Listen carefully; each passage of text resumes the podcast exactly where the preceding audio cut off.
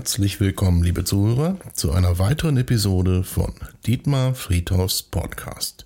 Hallo Dietmar. Hallo André und schön, dass ich wieder hier sein darf. Wir sprechen über Belarus und die Migranten an der Grenze zu Polen.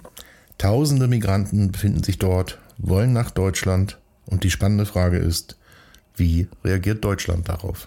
Ich glaube, wir sollten am Anfang erstmal äh, uns wieder die Hoheit über die Sprache zurückholen.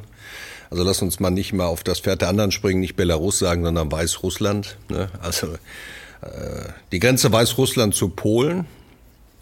Und an dieser Stelle erstmal äh, einen ganz herzlichen Dank an, an alle Polen, dass ihr da Rückgrat zeigt, dass ihr unsere Grenze hier mit verteidigt. Und ich glaube, das ist gut, richtig und sinnvoll, dass die Polen das tun. Äh, und in einem Atemzug vielleicht auch zu unseren ungarischen Freunde, haltet Stand, schützt Europa, indem ihr wirklich das durchzieht, wie es durchzieht, also Respekt und Achtung. Ähm, das andere ist, was passiert da gerade? Äh, hier werden wieder Menschen als politisches Druckmittel eingesetzt.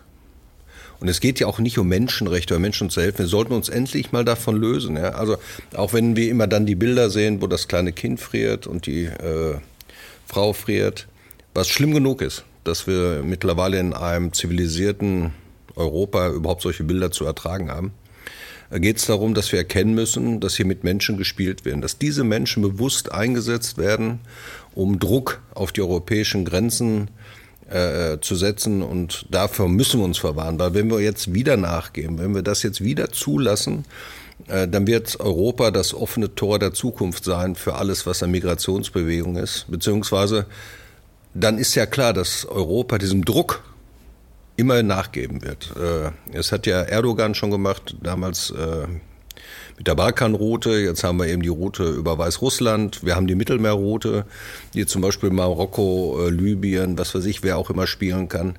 Das heißt, Europa muss klar sagen, wir sind nicht erpressbar, äh, auch wenn die Bilder dann teilweise vielleicht schwer zu ertragen sind. Aber es geht ja auch um gerade den Schutz dieser Menschen, mit denen hier gespielt wird.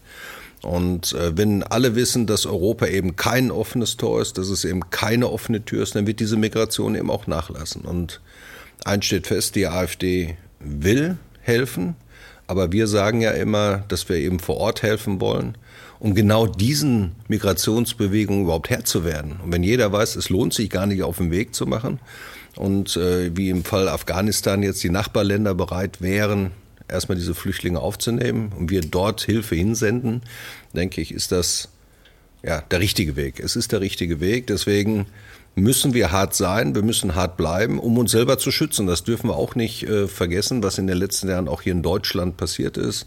Ja, also Anstieg Terrorgefahr, Anstieg Gewalt und so weiter. Und äh, deswegen waches Auge, klarer Verstand. Und ich denke mal, äh, dass wir gut daran tun, dass wir gut beraten sind, die Polen hier zu unterstützen und äh, dass wir auch diese Grenze zulassen. Gibt es Pläne für Anträge zur Unterstützung der Polen? Genau, die, die AfD, genau, die AfD spielt ja jetzt äh, einige Anträge jetzt im Plenum, aber da geht es ja gerade darum, dass man eben Polen jetzt unterstützen muss. Wir müssen jetzt Polen unterstützen bei der Grenzsicherung. Und ich habe am Wochenende ja gelesen, die Bundeswehr bereitet sich auf einen Notstand vor, auf eine Notlage vor. Ich denke, oh, jetzt geht's los. Also die Bundeswehr unterstützt ihre, ihre polnischen Kameraden, äh, NATO-Mitglieder äh, wir, wir stehen jetzt zueinander, wir, wir zeigen klare Kante. Nee, das war aber falsch gedacht, weil die Bundeswehr bereitet sich innerlands auf den Corona-Notstand vor. Das heißt, anscheinend blenden wir alles aus, was hier passiert. Ja, Im im Corona-Nebel scheint alles an uns vorbeizugehen, ob es äh, die Energiepreiserhöhung ist, bis letztendlich auch das, was in dieser Grenze passiert. Es ist eine aufkommende Gefahr und da muss Europa gewappnet sein. Mithilfe der NATO. Hier müssen ganz klare äh, Signale gesetzt werden. Und das kann natürlich auch ein hohes Spannungsrisiko äh, bedingen. Äh, bitte nicht vergessen, dass letzte Woche russische Atombomber da an der Grenze patrouilliert haben zu Weißrussland und Polen. Äh, also es ist schon ein Spannungsfeld da.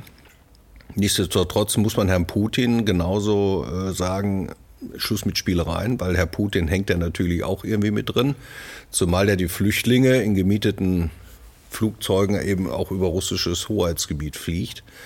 Also äh, hier müssen wir jetzt auch wirklich mal sagen, es reicht. Die Vergangenheit hat gezeigt, dass Migranten, die in Deutschland aufgenommen werden, vor allem hier verbleiben und nicht mehr in ihre Heimat zurückkehren.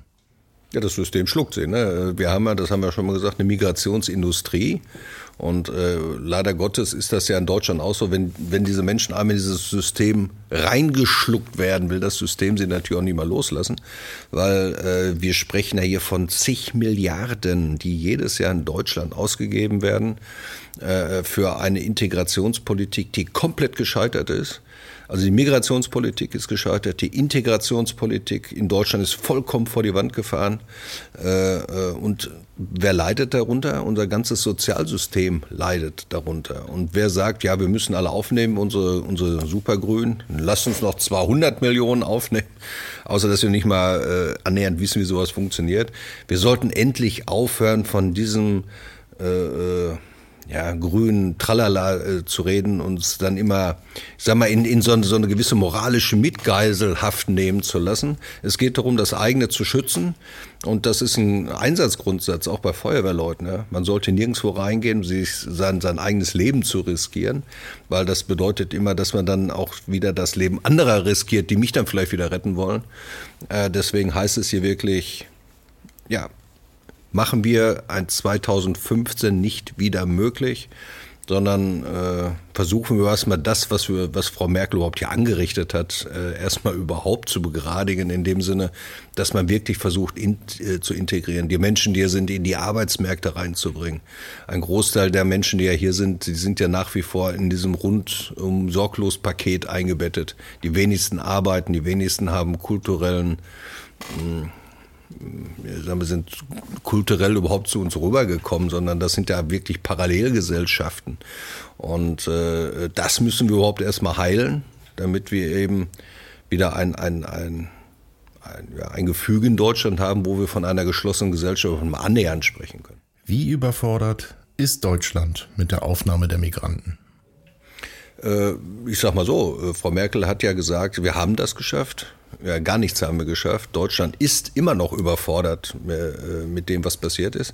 Und wir dürfen ja eins nicht vergessen, wir sprechen ja von einer neuen Welle. Also bei diesem Blickwinkel lassen wir auch einiges außer Acht. Erstens, wir hatten eine Flüchtlingswelle, also wir hatten ja schon viele, aber 2015 eine enorme Welle, das war Welle 1.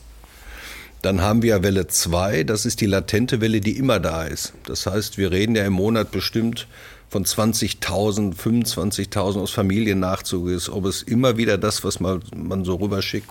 Also die, die, den, den ständigen Nachzug, der ja da ist, die zweite Welle. Die dritte Welle ist, äh, dass wir auch eine demografische Veränderung in Deutschland feststellen. Das heißt, über die Geburtenraten spricht hier anscheinend auch keiner. Das heißt, wir wissen aus der Vergangenheit, dass die deutschen Familien bei so einer Geburtenrate im Schnitt von 1,3 liegen. Ich glaube, bundesweit liegen wir zwar über 5, 6. Das heißt, die Migranten bekommen überdurchschnitt, äh, überdurchschnittlich viele Kinder hier.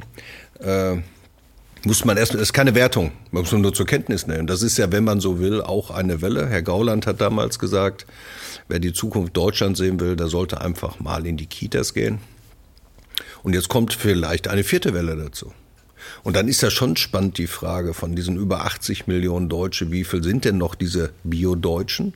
Wie viel haben schon Migrationshintergrund und wie viel sind dann die Neuzugereisten? Und da merken wir jetzt schon eine enorme Verschiebung, die sozial und kulturell und, und äh, von den Werten her gedacht eine enorme Verschiebung schon gegeben hat. Sicherheit auf den Straßen, wie gesagt, Ausbeutung des Sozialsystems und vieles andere, was dahinter steckt.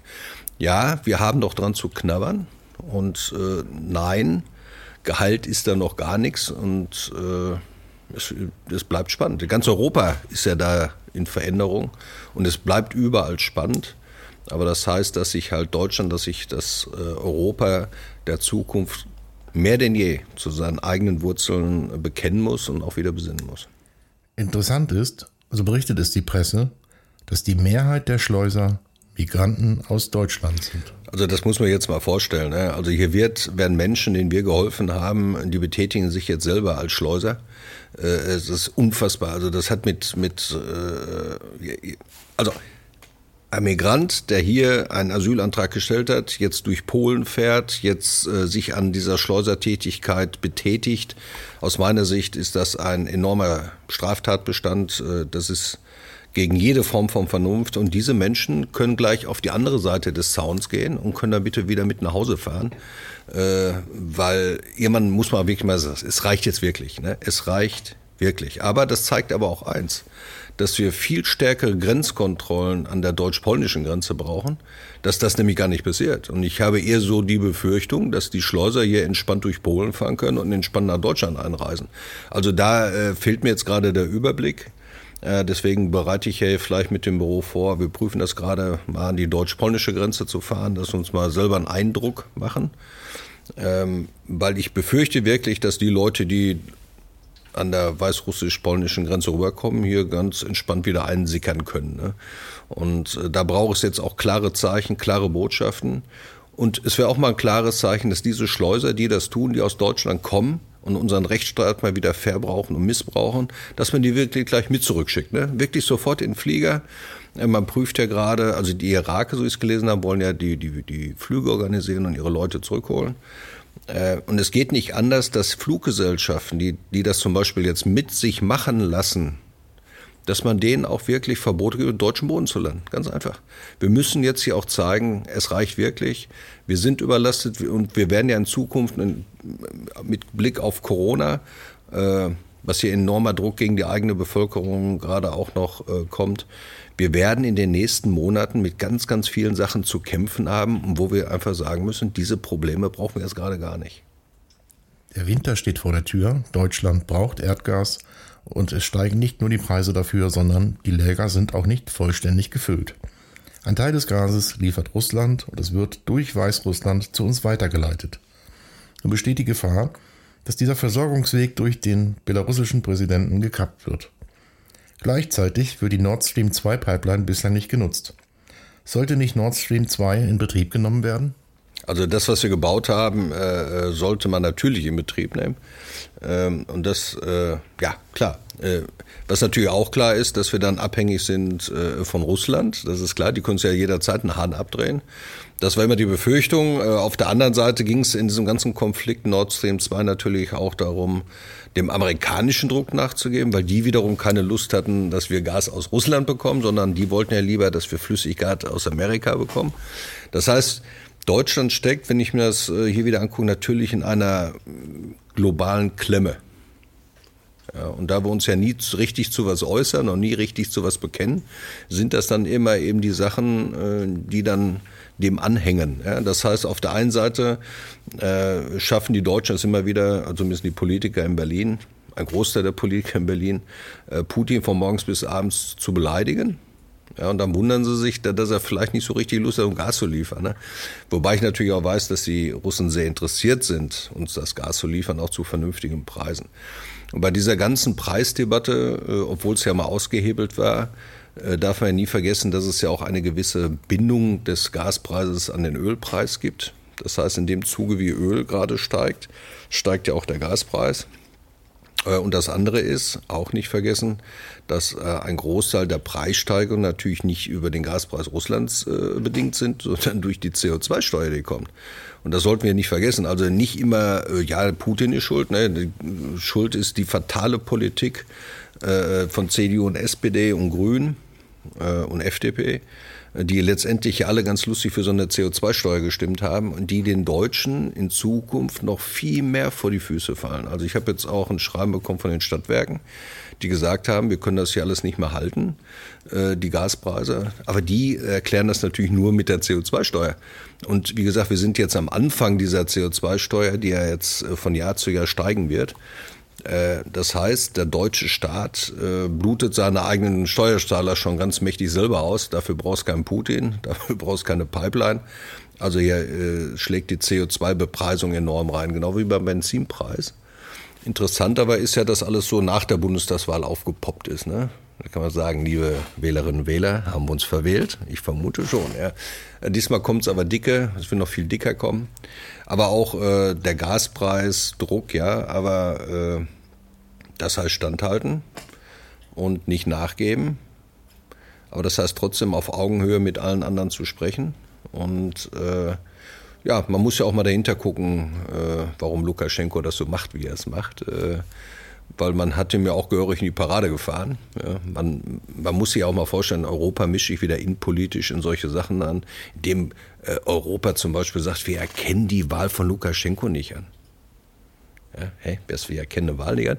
Es wird, wurde ja auch viel gemacht, um diesen Umbruch zu machen. Ja. Wenn ich mit Bildern mal so auf Ukraine, es gibt ja immer die, die, diese farbigen äh, Widerstände, diese Colored, das war, glaube ich, in der Ukraine was orangene Widerstand und was weiß ich.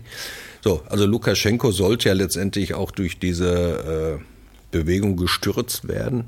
Man hat sich, wenn man ganz ehrlich ist, natürlich in die innerlichen Belange äh, Weißrusslands eingemischt. Und wenn der junge Mann jetzt mal sagt, es reicht, also ich bin nicht auf der Seite von Lukaschenko, mal, mal, ja, aber vielleicht sollte Europa mal erstmal wieder seine eigene Demokratie schützen und nicht ständig woanders hinzuzeigen. Weil äh, unsere Demokratie hier in Deutschland ist ja mit Corona auch in eine Schieflage geraten. Ne? Die von Lukaschenko künstlich geschaffene Migrationssituation an der Grenze ist eine Reaktion auf EU-Sanktionen. Der Erfolg dieser Reaktion wird wohl ausbleiben. Im Gegenteil. Diskutiert wird eine Verschärfung der EU-Sanktionen gegen Weißrussland. Ja, das ist ja das, das, das Rad der Welt. Äh, ich habe ja letztens, glaube ich, einen Post gemacht, Weltenbahn ne, oder Weltenwahnsinn. Also wenn ich mir überlege, nach, nach Zeiten des Kalten Krieges, wo es Deutschland geschafft hat, auf eine friedliche Art und Weise sein, seine, sein Vaterland wieder zusammenzuführen, äh, wo wir alle gedacht haben, das ist hier bei uns nicht mehr möglich. Ne? Stehen wir eigentlich wieder an der Schwelle äh, zu militärischen Auseinandersetzungen, die wir alle nicht brauchen. Mit Machtblöcken, äh, die, die stärker sind als je zuvor. Also wenn ich mir äh, China und Russland angucke, äh, haben wir Europäer dem schon überhaupt nichts entgegenzusetzen. Aber selbst den Amerikanern wird er mittlerweile schwindlig. Ähm, aber wir brauchen keinen Krieg. Äh, wir brauchen das alles nicht. Die Welt hat genug Probleme. Und anstatt miteinander zu sprechen, also übereinander, äh, Deutschland hatte mit Russland immer ein gutes Verhältnis. Das war noch nie so eisig, ist zumindest meine Beurteilung wie in den letzten Jahren. Und obwohl jeder weiß, dass eine, eine Freundschaft zwischen Russland, Frankreich und Deutschland das Beste wäre für Russland und Europa, ja, was natürlich dann wieder von Amerikanern nicht gewollt wird und so weiter. Aber wir, wir stehen wirklich an einer Schwelle globaler Veränderung, angeheizt durch Corona. Äh, wo wir Menschen jetzt mal einfach mal sagen müssen, es reicht. Wo sind denn die ganzen Friedensbewegungen? Die ganzen Klimawahnsinnigen, ja, die reden nur über der Planet brennt, der, der brennt an einer ganz anderen Stelle demnächst. Und vielleicht sollten wir wieder, wieder für den Frieden auf die Straße gehen und nicht für diesen Klimaquatsch und Genderblödsinn und LSBGTs und was für sich. Die Welt steht gerade an, an einem globalen oder am Rand maximal globaler Verschiebungen, Veränderungen. Und ich glaube, wir Menschen sollten jetzt wirklich auf die Straße gehen und sagen, Politiker, es reicht hier endgültig. Es braucht hier auch nicht so einen Klimagipfel in Glasgow. Vielleicht brauchen wir mal wieder einen Friedensgipfel, dass die Leute mal wieder zur Besinnung kommen. Und vielleicht braucht es auch mehr Bewegung auf der Straße von den Menschen, die sich für die Freiheit und den Frieden aller Menschen auf der Welt einsetzen und nicht, wie gesagt, für Corona und hier überall sind Demonstrationen, wo sie für, für Homosexuelle und wir müssen mehr Rechte haben. Haben wir hier nichts anderes zu tun? Also ist das wirklich die Probleme, die wir gerade haben, oder geht es hier wirklich, dass der Frieden auf dieser Welt gewahrt äh, bleibt? Und wir sehen ja jetzt schon äh, an diesen Lieferketten, dass wir so am Arsch sind hier, um das mal wortwörtlich zu sagen. Wenn der Chinese äh, morgens furzt, dann haben wir hier einen Orkan in Europa. Das ist so. Wenn der sagt, ich liefere nicht, dann liefert er nicht. Dann brechen hier komplette Ketten zusammen. Ja, und wenn wir dann noch äh, aufgerieben wären zwischen Amerika und China, was machen wir dann noch hier? Ja, und, und dann haben wir nichts anderes zu tun, als Orban zu sagen, dass er sich mehr für Homosexuelle einsetzen muss. Ja, was, ein, was auch eine komplette Verdrehung der Victim-Politik in Ungarn ist. Aber das sind unsere Probleme. Ja, das ist ja an Dekadenz und Dummheit, glaube ich, kaum noch zu überwinden. Damit sollten wir das Thema Weißrussland für heute abschließen und über Österreich sprechen, wo die Corona-Maßnahmen nun deutlich verschärft werden sollen. 2G, 3G am Arbeitsplatz, Lockdown, Ausgangssperren. Wie siehst du die Situation in Österreich? Hier müssen bei uns allen Warnglocken angehen. Und zwar maximal. Wir wissen, wenn Österreich was immer poppt das ja bei uns auch auf. Ja, also wir haben eine gewisse Gemengelage, äh, auf die wir mal schauen müssen. Also erstens, die AfD hat sich immer und wird sich auch immer für die Freiheit bei der Entscheidung zur Impfung einsetzen. Ja. Äh, solange vertretbar übrigens. Ne? Soweit ich ja weiß, gibt es ja auch eine Maserpflicht. Also solange wir es vertreten können, solange, das heißt vertreten können. Also wenn jetzt morgen früh wirklich jeder zweite umkippt, und also wo, da, wo man handeln muss, wo es schon die Logik ist, dann würde ich sagen, ja komm, was sollen wir jetzt machen? Aber sobald es hier nicht passiert und eins äh, auch ganz wichtig ist, solange, und das sehen wir ja alle, dass die Impfung bis jetzt Geist gebracht hat. Ja, und äh, wenn ich dann höre, ja, die Impfung, ja, so richtig hat sie jetzt nichts gebracht, jetzt boostern wir noch eine Runde, bringt auch nichts. Äh, ähm, und der, der Geimpfte kann ja ansteckbar oder kann sich ja auch anstecken und, und, und. Also da merke ich, aber es läuft jetzt hier gerade schief. Äh, aber es geht mir auch ums Wording. Und zwar ist es ja so, dass in, in Österreich gar nicht so viele geimpft sind, wie wir uns immer dachten. Ich sage mal, ganz Österreich ist irgendwie geimpft, aber äh, da ist ja unser, äh, die, die ich denke mal gerade so die Tirolern, so diese Bergösterreicher, die sagen, impft euch mal schön, aber mich nicht. Äh, da ticken die ja so wie die Sachsen vermutlich. Ähnliche Impfquote. Also die sind ja auch sehr freiheitsliebend, das äh, muss man schon so sehen. Ähm, so, also niedrige Impfquote und jetzt machen die eins und, und Wording heißt also wie ändert sich jetzt dieser Sprachgebrauch? Also alle haben uns immer gesagt, es wird keinen Impfdruck und keinen Impfzwang geben, vor wir uns ja verwahren. Ne? Solange menschlich möglich verwahren wir uns davor, solange dieser Impfstoff nicht geprüft ist, solange die Nebenwirkungen nicht klar sind. Und für uns ist auch klar, unter fünf Jahren mit Sicherheit nicht und auch Kinder unter zwölf Jahren gar nicht geimpft. Ähm, passiert jetzt gerade Folgendes, dass die Minister, eine Ministerin in Österreich gesagt hat, dass die Solidarität, muss ich mir vorstellen, die Solidarität zu den ungeimpften hört genau jetzt auf. Und die ungeimpften, und jetzt äh, gucken wir, wen, werden jetzt eingesperrt. Also der Ungeimpfte darf jetzt zur Arbeit gehen, das darf er ja noch, ne, darf Hurra noch äh, rufen, aber er darf dann ohne besonderen Grund sein Haus nicht mehr verlassen. Jetzt kann der Geimpfte sagen, ja Mensch, also ich habe mir einen Arsch aufgerissen, so richtig passt mir das auch nicht, aber ihr, ihr Ungeimpften belastet ja jetzt äh, unser Gesundheitssystem ist das ja eigentlich alles eine Verdrehung äh, von, von, von Wahrnehmungen. Ne? Also, wenn ein ungeimpfter nichts hat, dann ist er gesund. Und das kann er mit einem Test nachweisen. Er kann sagen, ich bin gesund. Also, aber ein Geimpfter kann ja trotzdem äh, etwas haben. Das heißt, wenn der Geimpfte sich testen würde, könnte ja durchaus in 70 Prozent aller Fälle rauskommen, dass alle Geimpften irgendwie wieder ansteckend sind. So weil sie eben nicht gesund wird. Jetzt sagt man, ja, das ist ja dann alles nicht so schlimm, weil der Geimpfte ja eben nicht so stark, äh, wenn er denn das bekommt, dann fällt er eben nicht um. So, vielleicht von den Nebenwirkungen, ja, aber das äh, hört man ja auch nicht mehr. Deswegen wäre mal spannend zu wissen, wie viel von den Toten hat das jetzt auch wieder was mit Geimpfung zu tun. Da spricht ja keiner drüber, Gottes Willen. Ähm, so, und jetzt verdreht man was. Und jetzt entsteht aber, und das muss ich mir vorstellen, in einer Demokratie ein maximaler Druck auf, auf Menschen, die eine andere Meinung haben, vielleicht sogar Angst haben. Und den, die Angst will man ja gar nicht nehmen, sondern jetzt erzeugt man Angst und Druck. Ja, äh, vor äh, sozialer äh, Anfeindung, vor Außenvorstellen. Also das muss man sich mal vorstellen. Dass das in einem Deutschland 2021 jemals passiert, das hätte ich mir ja nie denken lassen. Aber was hier in den letzten Jahren in Deutschland generell passiert, hätte ich mir auch nicht denken lassen. Ja, und was ich mir überhaupt nicht denken lassen kann, ist, dass der Deutsche jeden Scheiß mitmacht. Ja? Also es gibt vielleicht wirklich, wie Napoleon es ja immer sagte, kein gutgläubiges Volk als das Deutsche. Ja, man muss ja nur eine Geschichte erzählen, laufen sie alle hinterher und er denunziert das eigene Volk bis aus Blut, der Deutsche. Also äh, und die FPÖ ruft ja jetzt gerade wirklich zur Demonstration auf.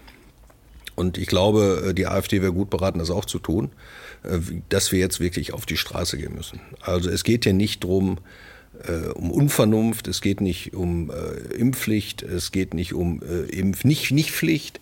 Es geht darum, dass wir klipp und klar sagen, Kinder unter zwölf Jahren, die Österreicher, Australier wollen sogar unter fünf, wenn ich es jetzt richtig gelesen habe, impfen.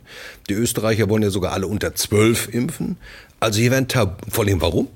Also ich habe mir gehört, die, die Jungen kennen doch gar nichts. Also wo ist jetzt, ist doch nur noch Wahnsinn. Ne? Ja, aber dann können sie ja wieder ansteckend sein.